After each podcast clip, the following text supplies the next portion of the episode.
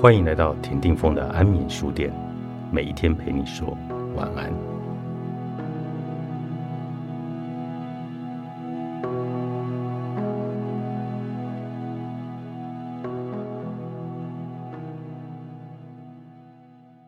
任何人只要有半颗心，看见幼小的孩子濒临饥荒的照片，都会非常痛苦。那悲哀。的大眼低垂，心情颓丧，肚皮胀鼓，那骨头从他那枯瘦的身体凸出来。这张照片跟灼烧病人的图像一样，在好几个研究慈悲心的计划里，都用来作为面对痛苦能力的标准测试。如果能激起我们的爱心，那么。从对他人痛苦或需要视若无睹，到开始注意，到产生同理心，到实际助人，每一步都有推动的能量。在静观新手学习慈心的研究中，新手在观看痛苦的图像的时候，其杏仁核的反应出现了。那只身静观者的早期迹象，这个反应自然没有长期静观者那么明显，只是轻微的征兆，预知反应就发生了。多快呢？也许只需要几分钟。至少对情绪反应而言，有一个研究发现，只需要练习慈心七分钟，就可以提高一个人。良好的感受和社会的连接感，即使只提高一时半刻。同时，戴维森团队发现，在八小时左右的此行训练之后，自愿受试者的脑部模式和经验较多的静观者的高度相同。这些初学者心中扬起那短暂温柔的浪潮。也许是修了慈心几周、几个月或几年的人们，能够产生更强烈的大脑的变化的征兆。再来看另一个研究，有一组随机挑选的志愿者接受网络上的静观教学指导，共二点五小时，也就是每次十分钟，共十五次。这个简短的慈心训练。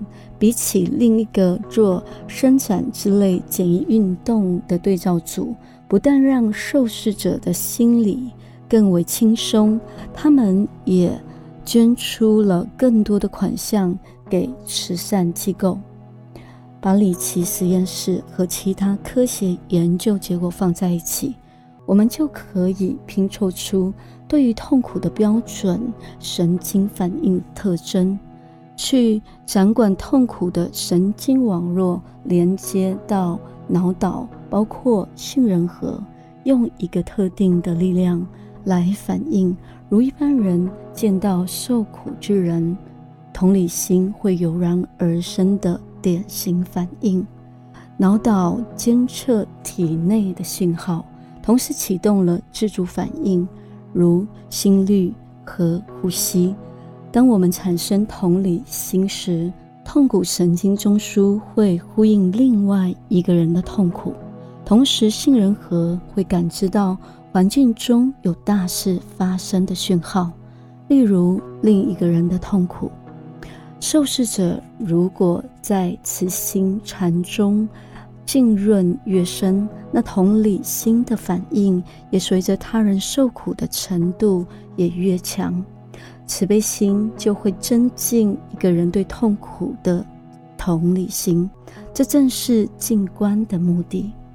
离奇实验室的另外一个研究当中，久修的禅者在散发慈心的时候，其杏仁核对于痛苦的声音，如女人的尖叫的反应会增加。